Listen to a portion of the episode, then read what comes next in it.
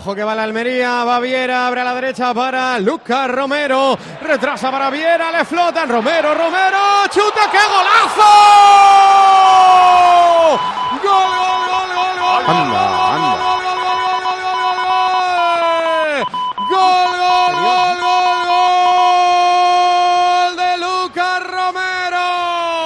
La pared con Viera se mete dentro del área cuando parecía imposible. Saca una puntera de la base del balón que se cuela la escuadra del palo de Oblak.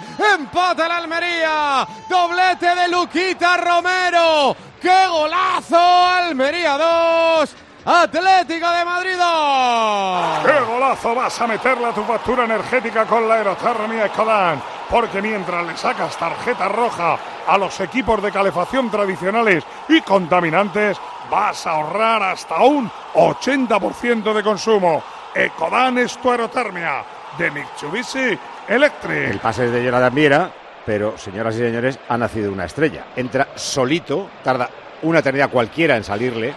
Y el primero fue desde fuera del área con el interior, este con el exterior a la escuadra más cercana. Banquillo Jordi. Es zurdo, es argentino, es muy joven, es muy bajito y entra por la derecha. No es Pablo Piatti, que le marcó en seis partidos cuatro goles al Atlético de Madrid. Es Lucas Romero, es el nuevo ídolo de la afición de la Unión Deportiva Almería, aunque solamente esté hasta el 30 de junio. Dijo ayer Garitano que íbamos a disfrutar hoy del argentino y vaya si lo está haciendo.